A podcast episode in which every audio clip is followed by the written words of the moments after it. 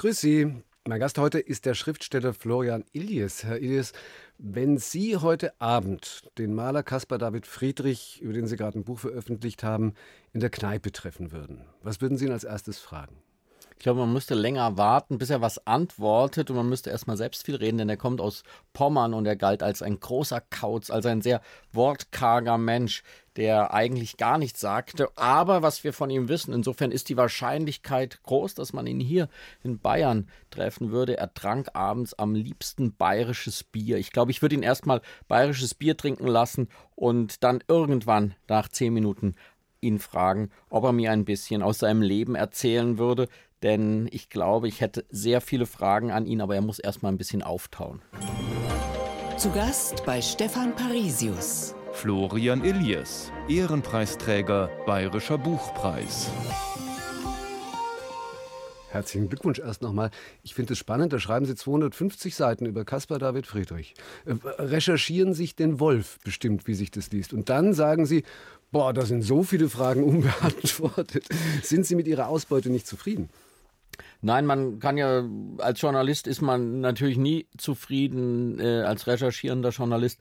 Und ich hab, weiß, dass ich alles, äh, was er je von sich gegeben hat, gelesen habe und verwendet habe. Er hat sehr viele Briefe Friedrich an seine Geschwister geschrieben, wo er zum Leid der äh, Kunstgeschichte nichts schreibt über seine Bilder, auch nichts über seine Bücher, die er gelesen hat. Man weiß nichts, was er in Dresden eigentlich gemacht hat. Er hat 40 Jahre in Dresden gelebt, als da große Figuren wie Kleist oder Richard Wagner oder Napoleon waren. Man muss alles aus seinen Zeichnungen lesen und aus den Briefen, die er an seine Geschwister geschrieben hat. Und ähm, deswegen würde ich sagen, es sind viele Fragen offen geblieben, aber dann macht es ja auch besonders Spaß, ein Buch zu schreiben, weil ich stelle gerne Fragen in meinen Büchern. Ich glaube, Bücher, die glauben, immer nur Antworten geben zu können, die werden relativ schnell langweilig. Gestern Abend also die feierliche Überreichung des Bayerischen Buchpreises, live zu hören hier bei uns auf Bayern 2. Liegt Ihnen das? So Blitzlicht, Rummel, rot-roter Teppich gab es jetzt nicht, aber Lobhudeleien, da zu sitzen und sich das anhören zu müssen, was andere Tolles über einen sagen? Ich glaube, Sie haben meiner Körpersprache sehr genau angemerkt. Das ist für mich nicht das Angenehmste, weil ich dann immer denke, na, also das kann doch, äh, weil ich freue mich, wenn es dann äh, zu Ende ist, weil ich das äh, ist für mich herausfordernd, das so, äh, so lang, so wunderbare Dinge über einen selbst zu hören. Nein, äh, Sie haben das richtig gemerkt. Ich freue mich jetzt sehr viel mehr über Friedrich zu sprechen, über das Buch, über das, was mich antreibt, als so eine Gala-Veranstaltung. Aber ich war beeindruckt, wie äh, prachtvoll, wie barock, wie, äh, äh, ja, wie wunderbar hier äh, einen ganzen Abend lang das Buch, das Lesen gefeiert wird bei diesem Bayerischen Buchpreis. Ich war leider das erste Mal hier, aber ich muss sagen, das ist eine imponierende Veranstaltung, die gibt es deutschlandweit nicht ein zweites Mal und äh, so muss und so sollte Lesen immer gefeiert werden. Jetzt geht es mir so stellvertretend für Bayern 2, wenn Sie es. Sie sehen, das Sie ist da, keine ja, das, angenehme Rolle. Ich glaube, das ist eine Herausforderung tatsächlich. Ja. Sie haben aber dann ja das Heft in die Hand genommen in Ihrer äh, Dankesrede und Antwortrede und gesagt, mein ganzes Schreiben handelt vom Eintauchen in die Unübersichtlichkeit der deutschen Geschichte. Wenn man sich Ihre Bücher so anschaut von Generation Golf, äh, der Sommer des Jahrhunderts, jetzt auch dieses, das sind ja sehr kurztaktige, anekdotische Anordnungen auch. Sehen Sie sich selbst eher als Geschichtenschreiber oder als Geschichtsschreiber?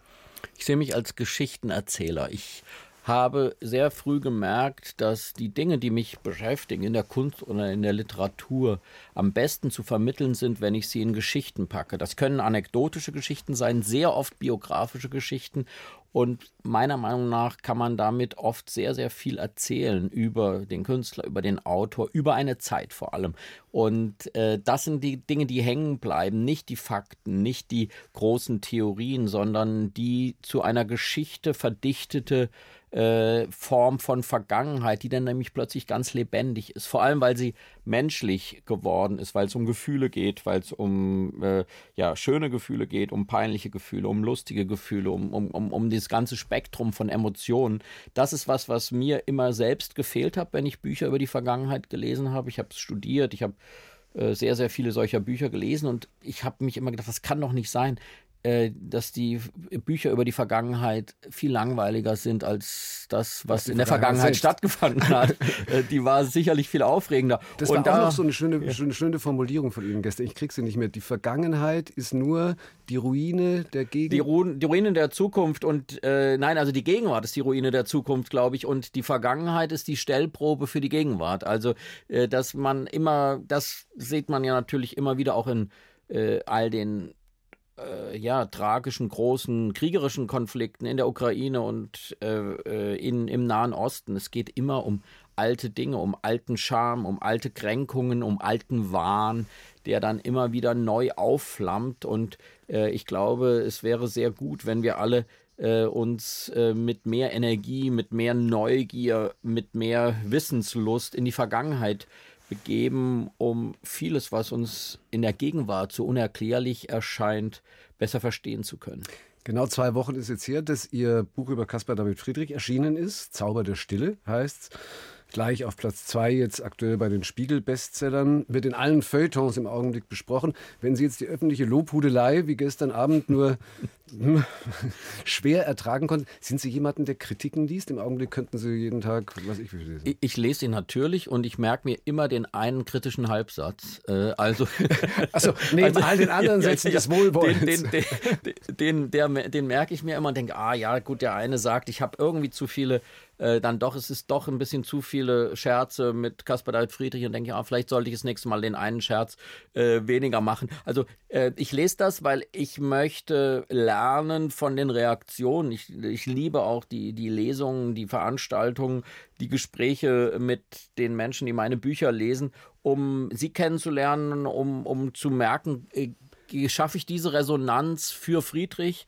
die ich schaffen möchte und bin äh, ehrlicherweise ein wenig sprachlos vor Glück darüber, dass es gelungen ist, Friedrich äh, in solcher Weise äh, auf die Tagesordnung zu setzen und dieses mein inneres Gefühl, meine, meine, mein Gespür, dass das der Mann der Stunde ist, dass das der Maler der Stunde ist, dass sich das bewahrheitet, das freut mich ungemein, dass da wirklich mhm. diese Resonanz, von der ich spürte, dass sie da ist, äh, jetzt auch über das Buch nochmal so verstärkt wird.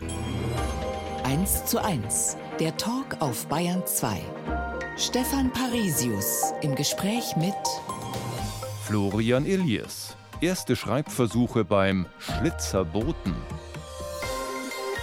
Schlitz, das schöne Schlitz in Hessen.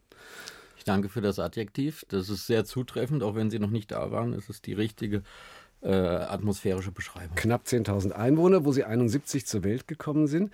Ging das dann wirklich mit diesem klischeehaften Berichten vom Kaninchenzüchterverein los, als Sie 16 waren? Genau so, aber äh, jeden Abend die Kaninchenzüchter und äh, die Stadtverordnetenversammlung, die Freiwillige Feuerwehr, jeden Abend und damals noch mit meinen äh, Versuchen auch dazu äh, zu fotografieren, denn für jedes Foto gab es sieben Mark und für die Zeile gab es nur sieben Pfennig oh. und deswegen habe ich auch immer versucht, die Kaninchenzüchter und die, und die größten Hasen äh, zu fotografieren. Aber die Fotos waren so schlecht, die ich dann nachts im heimischen, in der heimischen Dunkelkammer abzog, äh, dass ich dann irgendwann entschied, mich doch ganz aufs Schreiben zu verlegen. Da hatten Sie eine andere Karriere auch schon hinter sich. Es hätte ein großer ich glaube, die können auch sehr berühmt werden, Bonsai-Züchter aus ihnen werden können. Ja, Sie wissen, wissen viel über meine äh, Jugend und Kindheit. Das waren meine ersten, äh, wahrscheinlich meine allerersten Schreibversuche, waren Leserbriefe in äh, Bonsai-Baumzeitschriften, also diesen kleinen japanischen Bäumen, die man so in Kleinform ähm, im Topf hält. Ich habe äh, mich dann, äh, dann doch irgendwann davon verabschiedet und merkte, die Liebe zu den großen Bäumen ist größer. Also da aber, ist, Sie haben, aber Sie haben das richtig betrieben. Als, ich habe das richtig äh, ja, intensiv, intensiv betrieben. Ich hatte etwa 30, 40 solcher Bäume und habe immer wieder äh, versucht, es mit heimischen Arten, mit Eichen und Ahorn und ähnlichem äh, zu betreiben. Und nach dem Urlaub dann hatten Sie noch wie viele? Null.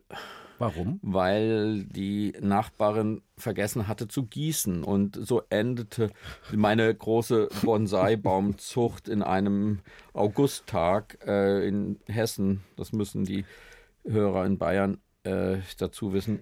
Enden die Ferien dann, wenn sie in Bayern ungefähr beginnen, also an einem Augusttag jedenfalls, äh, stand ich vor der Dürre meiner Bonsai-Baumzucht und beschloss im Leben was anderes zu machen. Hatten Sie die Naturbegeisterung von Ihrem Vater, der Biologe war? Ganz bestimmt. Also das war eine unbewusste Übernahme, aber ich habe mich mit ihm, der ist sehr früh gestorben, als ich zehn war, sehr, sehr viel immer über solche Fragen ausgetauscht, mich so faszinierte. Wie können Kakteen in der Wüste überleben ohne Regen? Wie können, äh, wie äh, funktioniert so ein Wald? Also diese, diese Natur und wie sie zusammenwirkt, hat mich wahnsinnig äh, fasziniert. Er hat sich sehr mit, mit Fließgewässern, mit, äh, mit kleinsten Tieren, mit den Eintagsfliegen beschäftigt. Das war mir nicht so nah. Ich war wirklich mehr mit den großen und dann kurzzeitig auch mit den kleinen Bäumen äh, beschäftigt. Aber ich glaube, ich habe von ihm eher äh, äh, die Lust am Schreiben äh, hoffentlich geerbt und ich darf das jetzt auch seit äh, 20 Jahren auf seinem Schreibtisch tun, also dem Schreibtisch, wo er selbst geschrieben hat, seine Bücher zwischen Naturwissenschaft und Glaube. Das ist jetzt auch mein Schreibtisch, an dem ich in Berlin schreibe. Und Sie dürften dank Ihres Vaters vermutlich einer der ganz wenigen lebenden Schriftsteller sein, nach denen eine Fliege benannt ist. Ja, nach mir ist eine Plecoptera, eine Eintagsfliege, benannt und das ähm, ist äh, ein kurzer Ruhm, der endet nämlich an, am Abend wieder, wenn die Eintagsfliege wieder gestorben ist.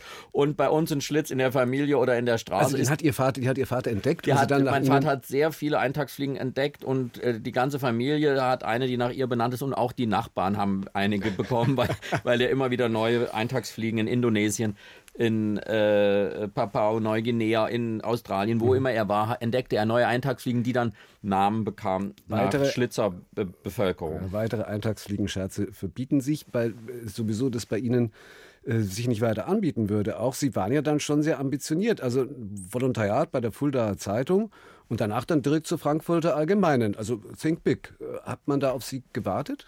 Überhaupt gar nicht. Man hat auch äh, als dann äh, dem zuständigen Kunstredakteur, nachdem er meinen ersten Artikel gedruckt hat, den ich wirklich äh, unverlangt eingesandt, äh, ihm zugesandt hatte. Also ich hatte ihm fünf eingesandt und den fünften hat er dann tatsächlich einfach gedruckt. Er hat dann mit großem Schock erfahren, dass ich 18 bin und er bat mich, erst in fünf bis sechs Jahren einmal in der Redaktion aufzutauchen. Das äh, erhielt es dann plötzlich für Kinderarbeit, die er offenbar nicht öffentlich machen wollte. Äh, ja, aber dann habe ich äh, ja auch tatsächlich nochmal versucht, ganz was Anständiges zu machen und zu studieren, äh, bevor ich dann äh, erst mit 26, 27 Jahren dann tatsächlich äh, Redakteur der FAZ Aber das hat sich bei Ihnen oft durchgezogen, oder? Dass Sie einer der Jüngsten waren immer? In vielen Bereichen. Ja, das war, äh, also ich bin das jüngste Kind, habe drei ältere Geschwister. Äh, es ist sozusagen für mich eine vollkommen äh, vertraute Rolle und das war im Berufsleben dann immer wieder äh, dieser, dieser Zustand. Und jetzt ändert es sich äh, äh, das erste Mal. Ja, jetzt bin ich mit 52 jemanden, der äh, viel mit jüngeren Autoren äh, in Workshops, in, in Seminaren sitzt und versucht davon zu erzählen. Und ich merke, dass das äh, auch für mich was ganz Herausforderndes ist, dass jetzt ähm, die, die Perspektive sich völlig verändert. Aber ich merke auch, wie sehr viel Freude ich daran habe, weiterzugeben, wie ich das geworden bin, wie ich äh, meinen Weg gegangen bin, der sicherlich sehr äh, viele äh, sozusagen ungewöhnliche Wendungen genommen hat. Aber äh, es ist sehr schön, jetzt äh, einmal nicht mehr der Jüngste zu sein, sondern. Aber wenn ich, ich habe natürlich dann auch, wenn ich mich mit Alexander Kluge und Hans Magnus Enzensberger in München treffen durfte, da fühlte ich mich dann immer wieder auch unbedingt als der Jüngste. Aber da ist, das, ich, das biologische Alter ist da, glaube ich, auch das ändert sich langsam. Das vermeintlich Anständige, äh, was Sie studiert haben, dann war also Geschichte und Kunstgeschichte in Bonn und in Oxford. Wie kamen Sie dann zur Kunstgeschichte? Ich habe sehr früh eine von zu Hause überhaupt nicht, aber in mir eine Liebe zur Kunst entdeckt, äh, im Kindergarten schon, dann in der Schule und habe wirklich solche Dinge gemacht wie das Funkkolleg Kunst, was ich ganz regulär abgearbeitet habe, äh, in, in der Schule schon immer gehört und hatte da einen ganz merkwürdigen Ehrgeiz, der ich in der Schule selbst überhaupt nicht hatte. Also ich von der ersten Sekunde an merkte ich, diese, diese andere Welt der Malerei, da ist etwas für mich, was äh, in so einem Zwischenzustand bleibt und was doch so viele Fragen und so viele zarte Antworten enthält. Da wollte ich mich immer wieder reinwerfen und äh, habe dann auch schon wirklich mit 16 Jahren angefangen, mir erste Grafiken und kleine Kunstwerke zu kaufen von meinem mit dem Journalismus verdienten Geld.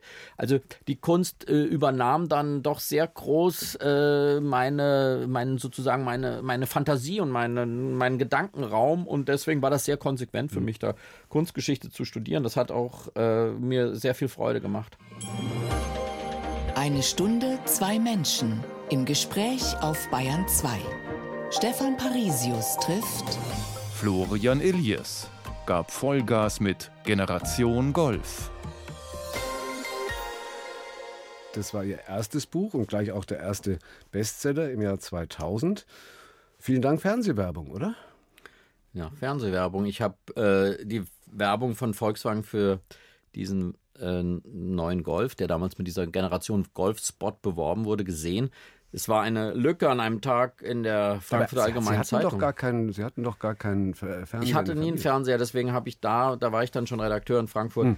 Äh, und da habe ich dann, äh, das ist, ich äh, denke da immer mit Grauen dran, wenn man als Eltern seinen Kindern äh, das Fernsehschauen verbietet, äh, dann äh, führte das dazu, dass man dann, zumindest bei mir, dass man ab dem Moment, wo man frei war, ab 19, 18, ich nur noch schaute. Also danach habe ich bei Ihren Kindern jetzt heute? Ja, ich, deswegen wurde ich gerade ganz still, weil ich, weil, ich, weil die auch äh, wieder nach einem Fernseher verlangen und ja. ich immer sage, das ist doch unvernünftig und so weiter. Moment, die verlangen nach einem, das heißt, sie haben gar keinen auch? Äh, nein. Auch sehen Sie, setzt okay. sich dann fort. Ja. Wobei ich glaube, heute äh, hat, spielt sich auch das dieses längst auf dem Handy ab. Insofern ist das nicht ja. mehr ganz äh, so wie früher. Aber jedenfalls habe ich diese Werbung für die Generation Golf im Fernsehen gesehen und merkte plötzlich unglaublich, das ist ja die Menschen in der Werbung, die sehen so aus wie ich oder sollen so aussehen, die sollen meine äh, Sehnsüchte ans Leben haben und das ist auf eine sehr elegante Weise mit diesem Auto und dieser Werbung verbunden. Da könnte man was Kleines zuschreiben und das habe ich dann getan. Es waren 80 Zeilen und dann sind irgendwie aus diesen 80 Zeilen über 200 Seiten geworden. Ähm, und aus dem wie sage ich das jetzt? Also ich glaube, 200 Seiten in dem FAZ-Stil wären schwer durchzuhalten. Dagegen die 200 Seiten, äh, wie Sie sie geschrieben haben, waren wunderbar. Also da haben Sie ja plötzlich einen völlig neuen Stil gefunden, eine völlig neue Ansprache gefunden. Wie hat das funktioniert? Das war sehr schwierig, weil ich in der FAZ war. Ich war jung und ich war sehr ehrfürchtig gegenüber diesen wunderbaren großen Kollegen. Es war so die, die letzten Zeit von Joachim Fest, äh, Marcel Reich-Ranitzky äh, und äh, eine fantastische Redaktion, äh, Frank Schirmacher und andere dort.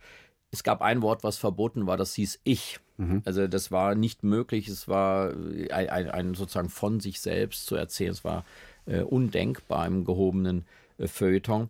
Und deshalb habe ich auch versucht, mein Buch über die Generation erst so scheinbar soziologisch zu schreiben und wie die Altersgruppe reagiert und wie sie zur Politik sich verhält. Und äh, mein wunderbarer Agent, äh, Matthias Landwehr, der damals auch auf die Idee kam, dass ich aus diesen 80 Zeilen doch ein Buch bitte machen sollte, der äh, schickte mir das äh, Manuskript meiner ersten 30 Seiten in diesem FAZ-Stil zurück und sagte, ähm, ob ich bitte nochmal von vorn anfangen könnte. Das freut einen sehr, ja. Das freut einen mhm. sehr, weil man es ohnehin irgendwie abends und an den Wochenenden versucht hat, sich abzuringen. Und äh, er sagte nur, das muss ganz anders werden. Äh, wie kann ich dir nicht sagen? Das weiß nur, äh, das muss der Autor wissen. Und so ist dann auch dieser collagenartige Stil äh, entstanden, diese, diese kurzen Einheiten, der sich ja bis heute durch ihr ganzes Werk zieht. Mögen Sie es offenbar nicht, äh, eine Geschichte am Stück zu erzählen? Oder können Sie es nicht? Oder ist das jetzt, das ist ein Ilias? Das entwickelt sich ja, man schaut ja, Caspar David Friedrich sagt über seine Bilder, äh, sie sind mir selbst ein Rätsel und äh, das ist schon auch äh, bei mir nicht so was Kalkuliertes. Das ist, ist so entstanden im, im Generation Golffall eben mit dem Ich-Stil und mit diesem Collagenstil. Ich würde sagen, ich habe an mir selbst beobachtet, vor allem auch in den letzten 10, 15 Jahren, ähm, wie viel äh, andere Dinge um meine Aufmerksamkeit kämpfen und wie schwer ich lange Stücke am, lange Texte am Stück lesen kann. Mhm. Also so 20, 30, 40, 50 Seiten, was früher äh, für mich problemlos möglich war, ist heute eben kaum noch möglich, ohne doch mal aufs Handy zu gucken oder irgendwie eine Unruhe in sich zu haben. Das ist ein äh, eigentlich schrecklich, dass, dass wir alle diese Fähigkeit so verloren haben. Aber ich habe, glaube ich, dann auch mit meinem Schreiben darauf reagiert, weil ich gesagt habe, es ist jetzt nicht meine Aufgabe, die Welt äh, anzuhalten und die Menschheit zu verbessern. Ich will auch wenn ich selbst merke, ich bin ein besessener Leser, aber ich selbst habe meine kürzere Aufmerksamkeitsspanne, ja. dann sollte ich auch meine Leser und Leserinnen ernst nehmen und ihnen Texte in kürzerer äh, äh, Verpackung liefern, die sie in einem abends vorm Einschlafen lesen können. In drei Minuten, in fünf Minuten, in sieben Minuten. Und äh, so ist das entstanden. Mhm. Und inzwischen äh, schreibe ich eben ganz bewusst in diesem äh, Stil der kurzen Collagen. Die Generation Golf, die Sie da beschrieben haben, die ja auch Ihre eigene ist, äh, haben Sie, naja, als jetzt nicht besonders geschichtsversessen, sage ich mal, dargestellt. Hätten Sie sich vor gut zehn Jahren träumen lassen, dass Hunderttausende sich mit einem Sommer des Jahrhunderts, 100 Jahre früher, beschäftigen würden, übersetzt in 28 Sprachen. Das war dann äh, Ihr größter Bestseller bisher. Wie ist Ihre Erklärung für dieses Geschichtsinteresse? Ich habe mich sehr gefreut dafür, dass es so äh, explosionsartig da plötzlich eine Lust darauf gab. Also natürlich äh, gibt, braucht es. Deswegen, ich denke schon immer darüber nach, wann ist der richtige Moment für ein Buch, wann gibt es so einen Resonanzraum in der Gesellschaft. Und es war das Jahr 2013, in dem ich das Buch über 1913 geschrieben habe. Also dieser 100-Jahres-Rhythmus, der hatte was äh, Faszinierendes, weil äh, plötzlich meine These ja war, das war der Beginn der Moderne dieses Jahr 1913 und das war natürlich so mit diesem 2013 so spürbar, alleine durch diese Zahlenmagie. Und ähm, ich glaube, dass äh, ich dadurch, was ich selbst äh, sozusagen als großes Problem der historischen Literatur angesehen habe, nämlich diese diese Fleischlosigkeit, diese, diese Steifheit, dieses Schwarz-Weiße, in der Geschichte geschildert wird, äh, dadurch, dass ich das aufgebrochen habe und von den Menschen erzählt habe, hm. von Kafka als Mensch, als Liebenden, als Irrenden, äh, von, äh, von Thomas Mann als einem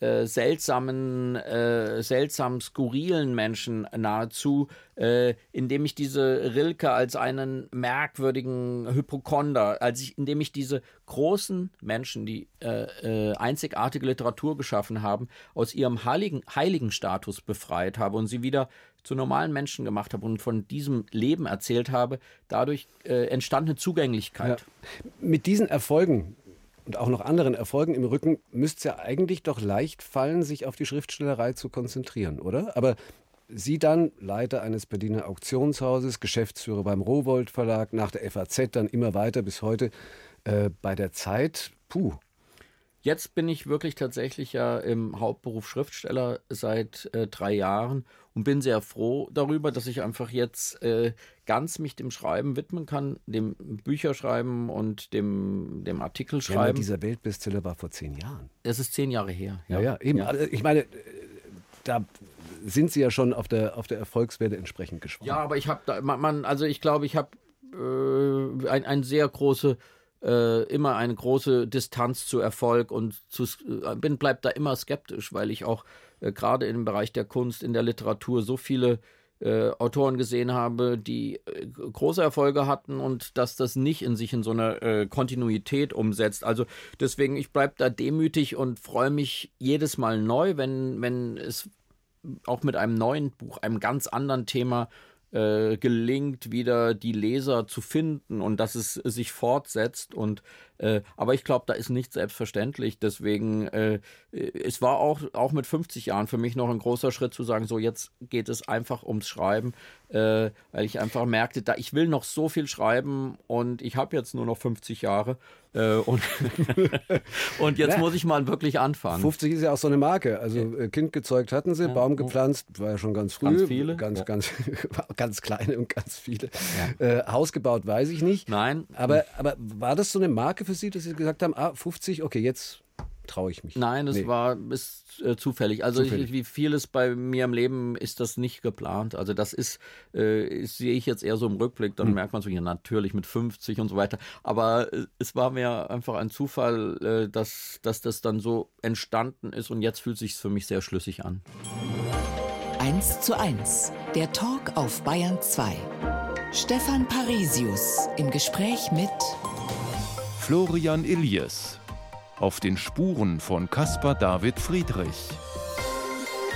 Nächstes Jahr der 250. Geburtstag des romantischen Naturmalers. Dazu jetzt eben Ihr Buch über den äh, Zauber der Stille. Warum haben Sie gerade ihm jetzt über, Sie haben ja über das Timing vorher gesprochen, äh, gerade er, gerade jetzt über 250 Seiten? Ja, das Timing äh, ist so, dass ich weiß, dass ab Dezember es ganz große Ausstellungen geben wird zu Caspar David Friedrichs äh, 250. Geburtstag. Es gab schon eine äh, in Schweinfurt, damit begannen die großen Feierlichkeiten. Und meine Hoffnung war, dass das äh, der richtige Moment ist, dass es den richtigen Resonanzraum gibt für mein großes leidenschaftliches Thema, äh, diese Kunst der Romantik den Menschen äh, nahezubringen. Und ich bin ganz glücklich, dass das funktioniert, weil ich glaube, das äh, Spiel ist schon ein Zusammenspiel. Es muss schon auch eine Neugier, eine Lust in der Luft liegen. Und diese großen Ausstellungen, die es jetzt geben wird im nächsten Jahr, jetzt gerade in Winterthur, dann in Hamburg, in Berlin, in Dresden, dann in New York sogar, die alle wieder immer Friedrich äh, ins Gespräch bringen werden. Hunderttausende Menschen, die sich das anschauen hm. werden. Und das ist genau der Moment, wo ich hoffe, mit meinem Buch eben einen anderen, einen lebendigen, einen, äh, einen Friedrich äh, zum Anfassen äh, zu liefern und den Menschen auch in diesem Falle wieder die Ehrfurcht zu nehmen vor dieser Figur. Wie anders, Entschuldigung, wenn ich da reingreife, wie anders kann der sein? Und wie neu? Also Friedrich ist ja nicht nur einer der am meisten gefeierten deutschen Künstler, sondern auch einer der am meisten erforschten und, und bearbeiteten. Haben Sie da wirklich noch was Neues entdecken können? Also er ist äh, wirklich, äh, es gibt mehr Bücher über ihn als Bilder von ihm. Es gibt hunderte von Büchern über ihn. Es sind aber eben sehr intellektuelle Auseinandersetzungen, Fragen über sein theologisches Verständnis, über sein Verhältnis zur Natur und zu Gott, wie sich das in die Theologie und äh, Gottesbild in dieser Zeit fügt, wie, äh, wie einzelne Bilder aufgebaut sind, etc. Also eine sehr intellektuelle äh, Forschung, die äh, großartige Dinge zutage gefördert hat, aber meinem Gefühl nach etwas sehr Zentrales äh, vergisst. Friedrich spricht das Gefühl an, das Herz, die Seele, und zwar seit 250 Jahren die Gefühle von so unterschiedlichen Menschen wie Goethe, der damit nichts anfangen kann, der ist ein schwer, der mit der Schwermut von der Schwermut irritiert ist, von Heinrich von Kleist, von Rilke, dann in den 30er Jahren äh, die Nationalsozialisten, denen dieses germanische Deutsche in Friedrich äh, plötzlich sehr gefällt, dass er die deutsche Eiche malt, die Hünengräber, gleichzeitig aber äh, kommt Walt Disney nach München und äh, entdeckt äh, Friedrich in Deutschland und lässt später seinen Bambi durch Friedrich-Landschaften laufen und auch für mich eine wunderbare äh, Entdeckung. Samuel Beckett äh, guckt 1937 die zwei Männer in Betrachtung des Mondes in Dresden an und schreibt deshalb sein Warten auf Godot mit den beiden Wladimir und Estragon, diesen beiden Landstreichern, die immer auf Godot warten und eigentlich auf den Mond oder Gott warten. Also er hat unglaublich äh, äh, gewirkt äh, auf die Menschen über 250 Jahre und das erzähle ich in dem Buch. Warum das so ist, äh, wie überraschend das ist und wie unterschiedlich die Wirkungen gewesen sind. Ja, ja. Damit haben Sie meine nächsten fünf Fragen zu dem Buch beantwortet. Wir können eigentlich wieder in die Musik gehen. Nein, nein, machen wir natürlich nicht. Äh, ich wollte noch fragen, wie Sie tatsächlich arbeiten, weil es, wie anders das Ergebnis ist der Arbeit, haben wir ja schon besprochen. Aber wie ist Ihre Herangehensweise? Ich habe mir beim Lesen gedacht, der Mann muss, Entschuldigung, ich denke altmodisch, einen Zettelkasten haben, so groß wie ein Fußballfeld äh, umgekehrt. Wie groß ist Ihr Zettelkasten? Also ich habe wirklich sehr, sehr, sehr viel gelesen, äh, äh, aber erst einmal, weil ich das Konzept des Buches noch gar nicht so konkret vor Augen hatte, ich lese erst einmal und suche nach Leerstellen. Das ist immer auch bei 1913 mein Thema äh, gewesen und auch bei meinem letzten Buch Liebe in Zeiten des Hasses. Ich lese und lese und gucke dann, wo sind eigentlich offene Punkte, Leerstellen. Und äh, es gibt sozusagen deshalb keinen richtigen Zettelkasten, weil in meinem Kopf äh, gibt es eigentlich nur eine, eine Ansammlung von Fragen, von mhm. offenen mhm. Punkten. Ähm, das Zweite ist für mich in diesem Falle ganz, ganz wichtig gewesen. Ich bin nach Dresden gereist, habe in Dresden gelesen, in Dresden angefangen zu schreiben und die war in der Ostsee in Rügen wo Friedrich gelebt hat, also die beiden Lebensorte von ihm, weil ich äh, früh merkte, es geht nur über diese Natur, es geht nur über die beiden Orte, die Friedrich immer wieder zu Kunst äh, macht, die er immer wieder in Kunst verwandelt, äh, um auch der Atmosphäre seiner Kunst nahe zu kommen und aus dieser Atmosphäre und diesem Recherchieren gemeinsam habe ich dann ein neues Buch geschrieben.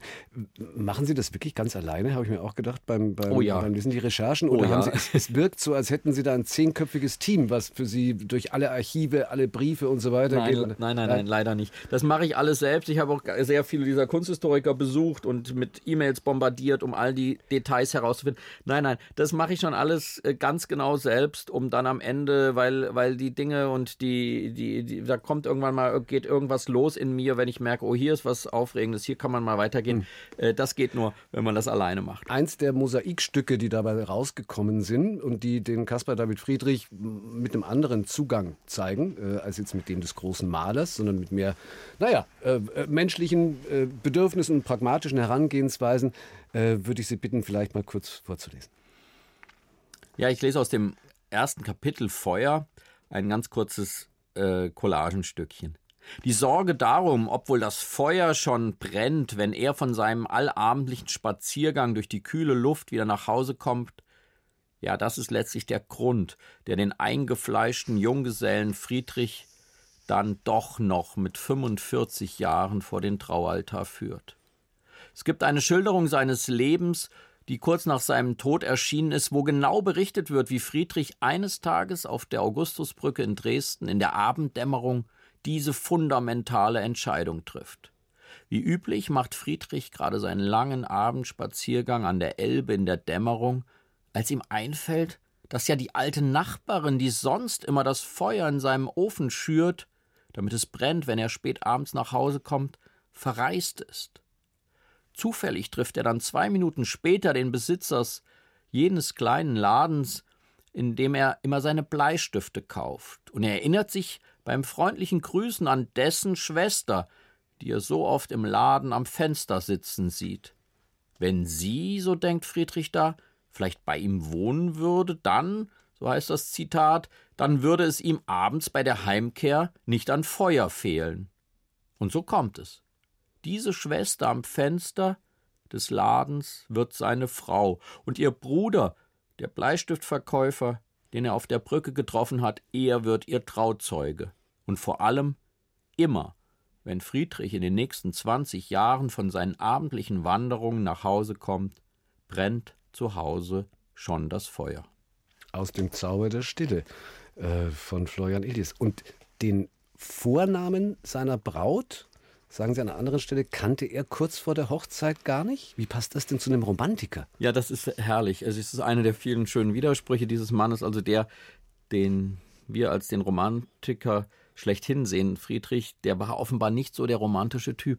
Also er wird gefragt von einem Freund, wie heißt denn jetzt deine Frau, die so nächste Woche heiraten will, willst? Und er sagt so, ah ja, wie hieß sie denn nochmal? Also er kommt Ach, leider nicht, er, er, kommt nicht ah. drauf. Ähm, und das Schöne ist aber, das scheint äh, trotzdem eine sehr glückliche Ehe geworden zu sein. Das ist doch auch tröstlich. Also äh, als, sie, als er dann sie zu Hause hatte und sein, ihren Namen äh, wusste, dann, dann hat alles gut funktioniert. Ja. Eins zu eins der Talk auf Bayern 2 mit Florian Ilias, wo wir gerade schon ein bisschen über das ja, Auf und Ab, dieses ganz seltsame in der Wahrnehmung von Caspar David Friedrich, von dem Wahler, äh, gesprochen haben. Wahrscheinlich sind wenige Künstler, denke ich mir, über die Zeit so unterschiedlich äh, aufgenommen worden. Also zu Lebzeiten ging es so, ne? dann kurz nach seinem Tod eigentlich ganz vergessen, später wiederentdeckt, dann von den Nazis äh, äh, sich auf die Fahne geschrieben, dann nach dem Krieg wieder vollkommen weg und jetzt wiederentdeckt. Ich habe mir gedacht, oder äh, wollte Sie fragen, ob Sie glauben, ob dieses Auf und Ab vielleicht auch ein bisschen hm, den Stellenwert der Natur und dessen, was er zeigt auf seinen Bildern an sich in der jeweiligen Zeit widerspiegelt? Das könnte gut sein. Das wäre eine sehr gute Erklärung dafür, warum Friedrich plötzlich wieder, auch gerade von der ganz jungen und jüngeren Generation, äh, zu so einer wichtigen Figur wird. Darüber kam ich drauf, eben über jetzt, wo wir so viel über Natur und Klima und die Klimaschutzbewegung sieht plötzlich in Friedrich jemanden, der auf die Natur schon auf, als etwas Gefährdetes schaut, bevor die Industrialisierung überhaupt angefangen hat. Mhm. Das ist ja sehr aufregend. 1810, 1820 schaut er auf den kleinsten Ast, den Baum, die Wiese in einer Andacht, einer Zärtlichkeit, einer Hingabe, ähm, die dann ganz schnell völlig vergessen ist, völlig deplatziert wirkt, eigentlich in diesem aufbrechenden, dynamischen äh, späten 19. Jahrhundert. Und dass genau jetzt äh, das wieder auftaucht und man sieht, so wie er die Natur betrachtet, das ist eine Form, mit Natur umzugehen, äh, die uns helfen könnte, äh, diese Klimakatastrophe aufzuhalten oder zu verhindern. Also ich glaube, das äh, spielt eine große Rolle und sein Verhältnis zur Natur ist etwas, ähm, was uns unglaublich viel zu sagen hat und was ihn auch äh, zusätzlich nochmal zu so einer wichtigen äh, Persönlichkeit, zu so einem wichtigen Mann für unsere Zeit macht. Wobei er auch mit der Natur ausgesprochen pragmatisch teilweise umgeht. Also wenn er den Watzmann malt und da fehlt ihm irgendwas, dann äh, haut er schon mal einen Berg aus dem Harz noch in den Vordergrund, der gar nicht dahin gehört. Hat den Watzmann überhaupt nie gesehen? Was heißt das? Er opfert alles für den Effekt? Nein, Effekt ist, glaube ich, nicht das, was äh, für Friedrich eine Rolle spielte. Er, er schaut sich die Details der Natur an und am Ende baut er ein neues Bild von der Natur. Das ist. Äh, Auch diese Kreidefelden auf Rügen gibt es so nicht. Die gibt es so nicht. Es gibt eigentlich all das, was er gemalt hat, in seinen ganzen Details gibt es das, aber die Zusammenfügung hm. wie in eine Collage, das ist wiederum er. Man muss sich das so vorstellen, ich habe es dann irgendwann für mich so erklärt, dass er einfach überall, wo er ist, atmet er Natur ein aber was er ausatmet, ist Kunst. Und das ist dann was ganz anderes. Das ist in seinem Atelier entstanden, in seinem Kopf. Und Sie stellen Caspar David Friedrich nicht nur als großen Maler, sondern vor allen Dingen auch als großen Kanarienvogelzüchter dar. Wie sind denn da seine Errungenschaften? Ja, das ist eines der äh, überraschendsten Fundstellen. In, in, den Briefen an seine Brüder geht es sehr ausgiebig über die Aufzucht von Kanarienvögeln. Und er war Sternzeichen der Jungfrau, also ein sehr reinlicher Mensch, äh, um die Pflege der Kanarienvögelkäfige. Also er sagt, wie man die reinigen soll, wie man die Stäbchen reinigen soll. Und ähm, das ist überraschend, weil es eigentlich in der Zeit das noch gar nicht gegeben haben dürfte. Wenn, was ich getan habe, man die Forschung zur Kanarienvogelverbreitung im 19. Jahrhundert äh, studiert, dann sieht man, die kommen eigentlich viel später, erst aus Tirol mit Bergleuten nach, äh, nach Deutschland. Aber im Hause Friedrich gab es die schon. Und das finde ich so eine wunderbare, äh, überraschende Erkenntnis. Wäre eine darf, der Fragen, die Sie ihm in der Kneipe stellen können. Das Wo hattest du damals die Kanarienvögel? Das würde ich ihn fragen. Ja. Und immer, wenn ich jetzt ein Friedrich-Bild sehe und die Stille darauf genieße, dann weiß ich, eigentlich ist es entstanden beim Gezwitscher von Kanarienvögeln. Haben Sie einen? Also Sie haben ja vorhin schon gesagt, schon seit Ihren ersten Honoraren, damals wird es noch nicht dafür gereicht haben. Sie meinen einen Kanarienvogel? Nein, einen Caspar David Friedrich. haben Sie angefangen zu sammeln? Haben Sie einen? Nein, natürlich nicht. Nein, ich durfte äh, in meiner Zeit beim Auktionshaus Griesebach äh, zwei, dreimal eine Zeichnung von ihm verkaufen, von Eugen Roth, äh, die äh, der Münchner Schriftsteller hier in München gesammelt hatte äh, in den 20er, 30er Jahren. Ähm, aber deswegen durfte ich Friedrich Zeichnung in den Händen halten, aber äh, ich besitze keinen. Wie groß ist Ihre Sammlung heute? Meine Sammlung äh, hat äh, vielleicht 30, äh, 40 kleine Ölstudien aus dem 19. Jahrhundert. Das sind Wolken, kleine Skizzen äh, von Bäumen. Also das sind von oft namenlosen Künstlern. Das sind so kleine Collagen aus der Natur, die bei mir an einer Wand hängen und gemeinsam ein schön flackerndes Bild der Natur der Vergangenheit und der Natur der Gegenwart bilden. Ah ja, da sind wir wieder bei Vergangenheit und Gegenwart. Gestern Abend beim Buchpreis äh, haben Sie gesagt, Ihre Arbeit ist ein Ankämpfen gegen das Vergessen. Ähm, sehen Sie unsere Gesellschaft heute mehr vom Vergessen bedroht als vor, sagen wir mal, fünf oder zehn Jahren?